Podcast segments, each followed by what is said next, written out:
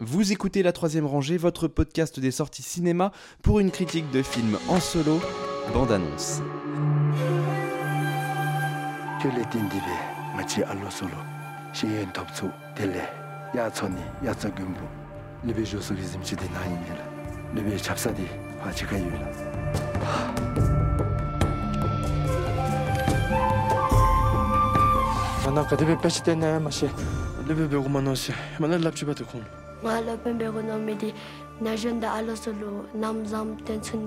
Lila est allée voir l'école du bout du monde, qui n'est pas un documentaire, mais bien une fiction du Bhoutan. On avait dit que c'était comment euh, Bhouta... Bhoutanais. Bhoutanais. Enfin, boutanaise, du coup. Euh, réalisé par, je m'excuse, Pao Shoining Dorji.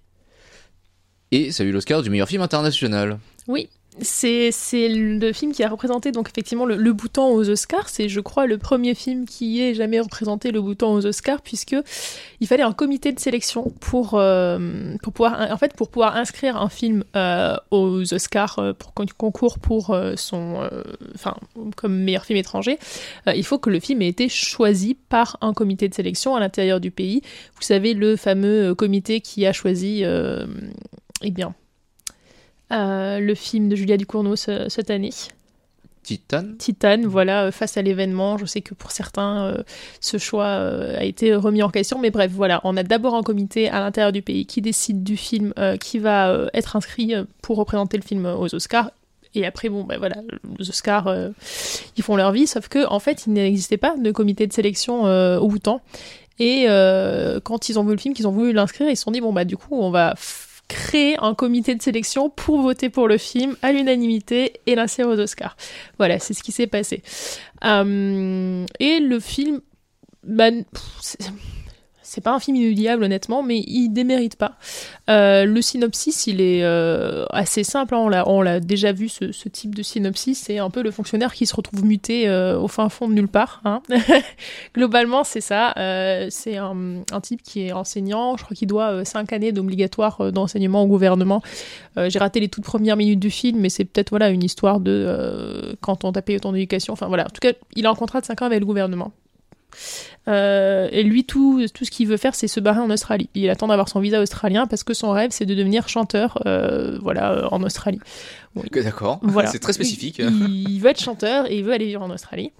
sauf qu'en attendant d'avoir son visa, il, se fait un peu engueuler par sa hiérarchie qui lui dit T'es le plus mauvais de nos instituteurs, etc. Bon, bah écoute, on va t'envoyer à. Je crois que c'est Lunana, le nom de la ville puisque d'ailleurs le titre original du, film reprend ce, nom. Euh, en tout cas dans une petite ville, euh, enfin dans un même un village qui est très très euh, tout au fond des montagnes, sachant que lui vient plutôt de la partie un peu subtropicale du, du Bhoutan. Euh, là c'est un village dans les montagnes, il y a huit jours de marche de la ville la plus proche, enfin voilà, un endroit vraiment paumé, un endroit qui existe, hein, puisque l'équipe de tournage elle-même a dû déjà construire des, des maisons sur place pour pouvoir héberger l'équipe de tournage qui pouvait tourner que pendant les deux mois où c'était pas enneigé et euh, l'équipe de tournage a dû marcher elle-même 8, jours depuis la ville la plus propre. Donc c'est vraiment voilà, un, petit, euh, un petit village comme ça dans les montagnes euh, où il y a 70 habitants à peu près. D'ailleurs, à chaque fois, on t'indique, à chaque fois qu'il traverse une ville, y compris à la fin quand il arrive à Sydney, parce que oui, il finit par arriver à Sydney, et à chaque fois, tu as inscrit genre le nombre d'habitants et l'altitude. voilà. et tu vois que de plus ça avance, plus il va dans les coins. Et puis, mais du coup, j'imagine que la, ville est quand même très haute, s'il n'y a que deux mois où il n'y a pas de neige. Euh. Ouais, la ville est, très haute et en fait, euh, c'est un peu l'idée qu'il ne pourra pas faire l'année complète là-bas. Euh, il part et ensuite pendant quand les cols seront enneigés qu'il sera plus possible de voilà d'aller avec la, la d'aller en ville globalement pendant l'hiver l'école elle est fermée et puis et puis basta quoi donc quelque part c'est pas tellement quelque part, c'est aussi quand même un petit peu un cadeau que lui fait sa hiérarchie, euh, même si elle l'envoie à l'autre bout du monde, parce que euh, parce qu'ils savent que du coup, il restera euh, pas toute l'année, quoi. Enfin. Il y va et c'est, le gros cliché hein, habituel. Le, gars, il a pas envie d'être là, il est citadin, il est collé à son téléphone, collé à son casque. C'est, vraiment genre trop poussé et c'est, dommage. Hein, C'est bienvenu chez les ch'tis. Voilà, exactement. non, mais c'est, c'est le gars, il met vraiment beaucoup de mauvaise volonté. Genre, euh, les gars lui parlent, il, enfin, il garde son casque pendant tout le truc de marche. Genre, euh, même pas, il essaye de parler avec les gens autour de lui. Euh, à un moment, il est au, du coup, dans une auberge. Enfin, voilà, avec le gars qui est venu le chercher. Il, il, est vraiment, genre, sur son téléphone, il répond pas quand on lui parle. Enfin, c'est, c'est. Et puis, bien sûr, il faut que son iPad tombe en rade de, batterie pour que, là, enfin, il en enlève son casque et il entend le chant des oiseaux.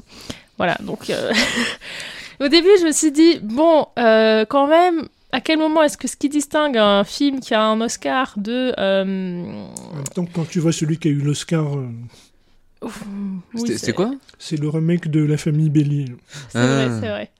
Mais bon, voilà. À un moment donné, tu te dis, genre, qu'est-ce qui fait la différence entre un film qui concourt aux Oscars et une grosse comédie française dont euh, tout le monde, euh, que tout le monde pointe du bois et tu te dis, genre, pardon, pointe du doigt. Et à un moment, tu te dis, est-ce que c'est pas juste parce que le film vient du bouton, tu vois, et que euh, je suis plus tendre avec? Sauf que, en fait, malgré tout, depuis le début du film, t'as quand même une certaine sincérité. Et, euh, et tu sens qu'il y a quand même une volonté aussi de montrer cette chose-là à, des gens euh, qui qui n'ont pas forcément conscience de cette réalité-là, euh, que ce soit des gens à l'international ou probablement aussi même dans, dans des grandes villes du Bhoutan, voilà, ne, serait-ce parce qu'il y a des grandes différences climatiques, pardon, différences climatiques, même en style de vie en fait, parce que dans ce petit village, tu vois, tout est très traditionnel, ils n'ont pas vraiment l'électricité, enfin voilà, ils ont ils ont l'électricité solaire, ça aussi c'est véridique, hein, ils ont dû tourner parce que il fallait pas qu'ils tournent quand il y avait de la neige, parce qu'il fallait aussi surtout qu'ils tournent quand ils pouvaient profiter de l'énergie solaire. Mm. Euh, et euh, pardon, du coup, je me suis perdue. Oui, euh, voilà, enfin voilà, avec des habits traditionnels, etc. Alors que la vie au Bhoutan dans les grandes villes, elle ressemble à la ville dans n'importe quelle métropole où voilà, il est avec son petit blouson de cuir dans des bars à boire des bières avec ses potes et à écouter de la musique. Enfin voilà, c'est n'importe quel vers le jeune de n'importe quelle unité urbaine, on va dire et qui se retrouve confronté bah, à un style de vie auquel il n'était pas du tout préparé. Euh, voilà. Sauf que bien évidemment, il va commencer à faire cours aux enfants et que les enfants ils sont mignons, ils sont gentils et que voilà, et notamment il y a une petite fille en particulier qui est la déléguée de classe, qui est absolument adorable et puis son père il est alcoolique et c'est et c'est très difficile. J'ai failli, enfin il y a ce moment où elle explique genre oui voilà mon père euh, il est alcoolique et il joue donc il est parti et ma mère elle est partie avec les yaks euh, parce que bah, c'est beaucoup essentiel. Des éleveurs de yaks et, voilà et sa mère quand il s'est séparé de son père elle est partie avec les yaks voilà. Et, euh, et tu te dis mince c'est quand même enfin c'est vraiment alors ce genre de moment où tu parce que quand tu enfin c'est pas du tout cocasse tu vois quand quand mmh. te dis ça et tout c'est là que tu réalises vraiment euh, la différence complète d'univers. Euh, bon il y a quand même un côté cocasse qui est que euh, en gros pour se chauffer il utilise de la il fait brûler de la bouse de yak parce que le papier tout ça ça coûte très cher. Et que du coup la fille qui est un peu le tu te dis elle va être le romantique intéreste et tout du truc qui chante très bien et parce qu'il y a beaucoup aussi de il se lit par le chant etc euh, elle lui offre un yak, du coup, m'a lui dit en revanche, euh, il faut le garder à l'intérieur parce que les lacs ça a froid, etc. Et du coup, il y a un yak au milieu de l'école, et du coup, t'as juste la salle avec les enfants, et puis au fond, t'as le yak qui est en train de brouter. Enfin voilà, t'as ce côté un peu cocasse, un peu comédie, mais, encore une fois, il y a beaucoup, beaucoup de tendresse.